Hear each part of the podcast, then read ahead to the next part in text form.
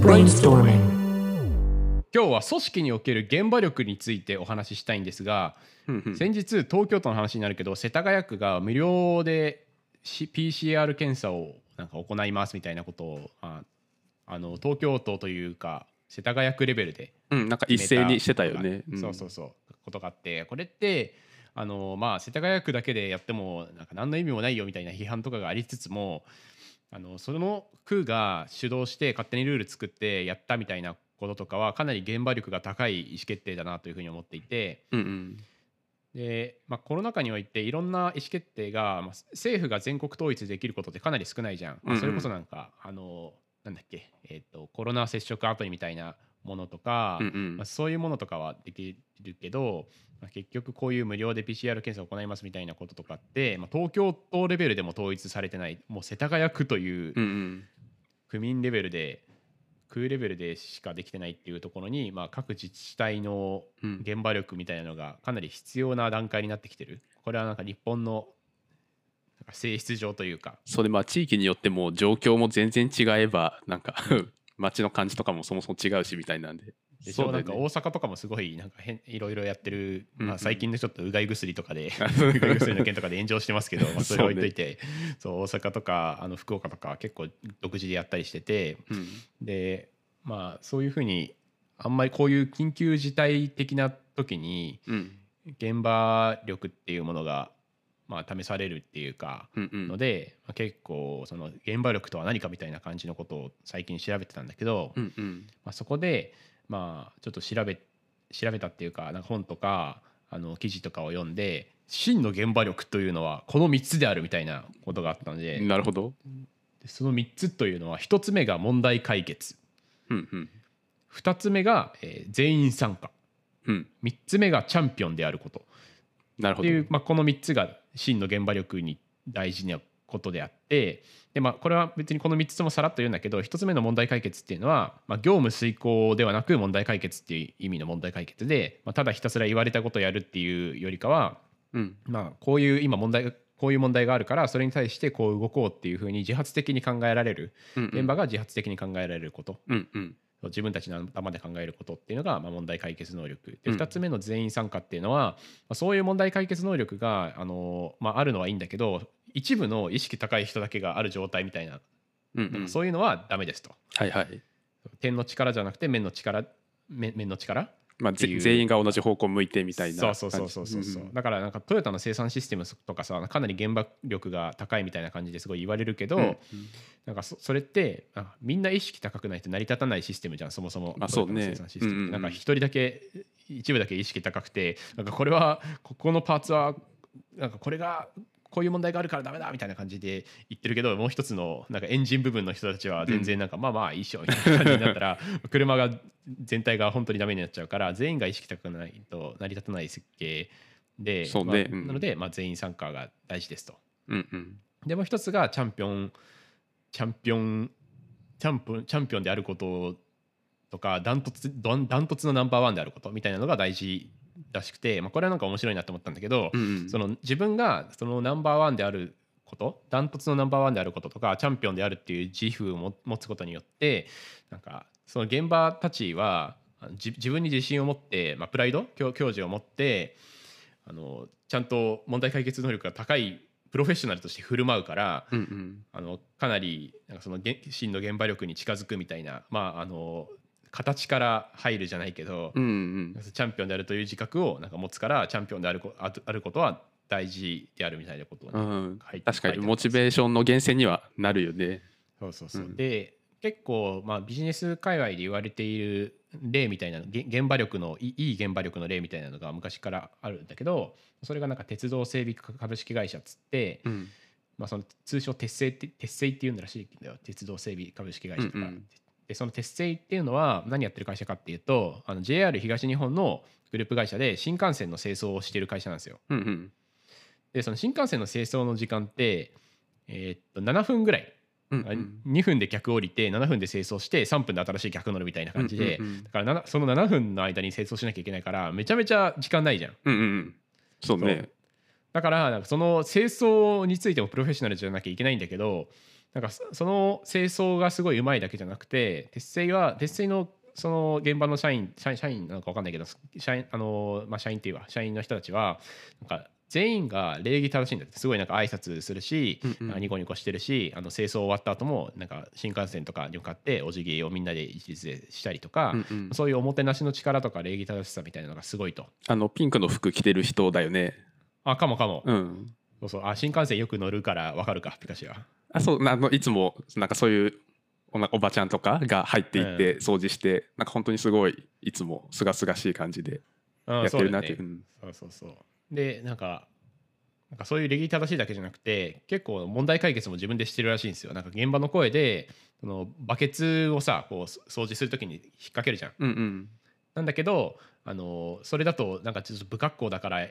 バッグに収納できる小型の容器に変更したいみたいなこととか言って、うんうんでなんかそ実際それそのオペレーションに変更されたりとかしてて、まあ、確かにバケツ持ってるとなんかすごい汚らしいっていうか、うんうんうんね、そう感じるから確かになって思うしあとなんか夏は浴衣を着たりとかまあ12月はサンタクロースの格好を着てなんか掃除をするみたいなアイデアとかも、うんうん。こう現場力主導現場が主導で考えて実行してるらしい。あそうなんだね。うんうん。そうそうそう。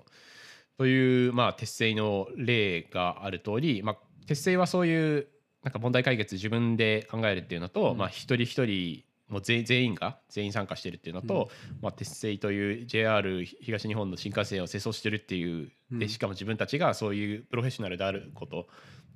ていう、まあ、プライドみたいなのを持ってるからちゃんとそのプライドが自分のきを起立させてでうん。後輩にもその教育が行き届いてるみたいな。まあ、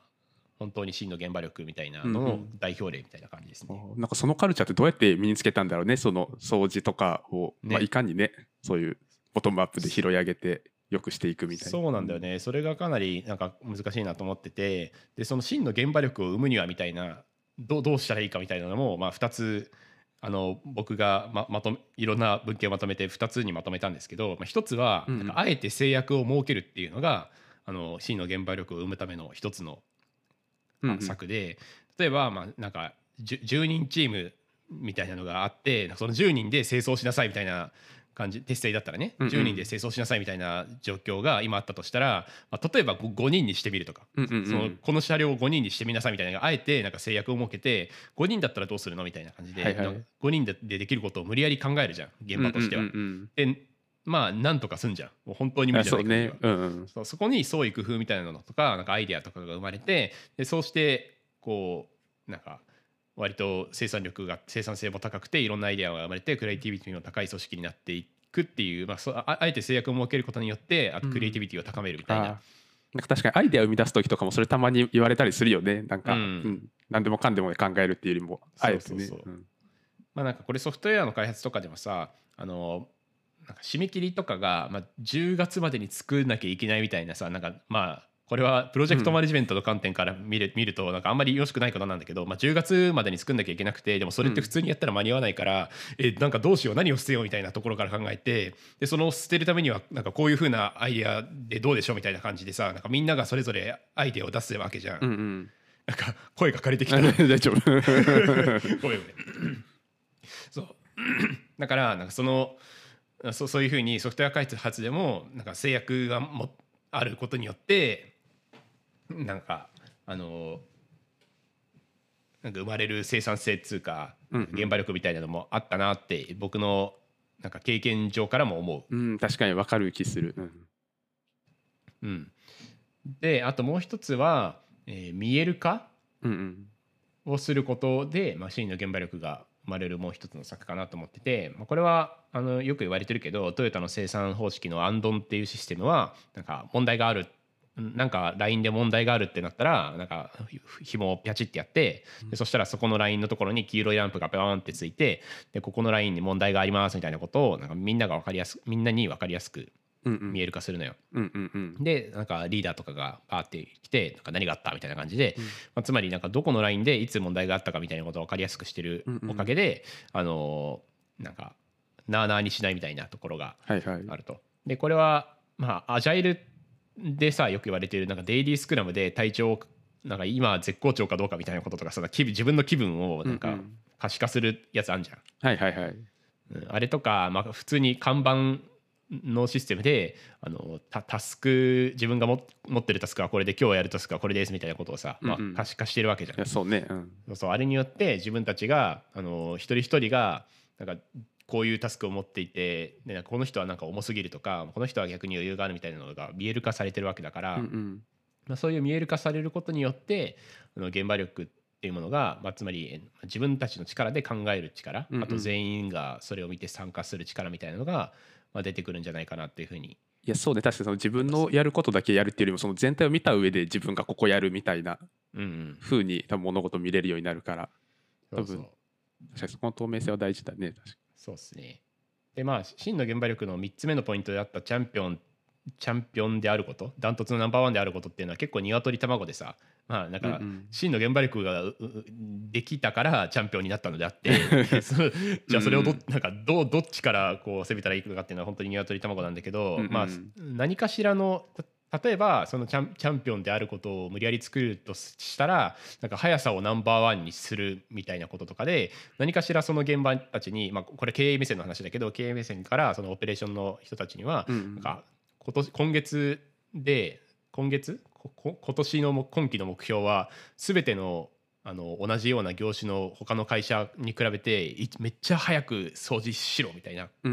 感じで言わせてでその速度とかをこうちゃんと数字で出して「あほらなんかこ今期できたじゃん。ナンバーワンじゃん」みたいな「えー、うちらナンバーワンなんだ。すごい」みたいな感じでさ自分たちに自信をつけさせることがかなり重要かなと、まあ重要っつうかなんかそれが一つの回じゃないかなというふうに思う思いました。確かに。なんか一個で一番になるっていうそうそうそうそう、まあ、小さくてもいいからあの一番にならせてそれをプライドとしてなんかいろんなところに一番のいい波及効果が生まれるとうんうんいうのがいいんじゃないかなというふうに思いましたね。うんなるほど。はい。うんうん。いやというわけで、ん。はい、あどうぞ。あ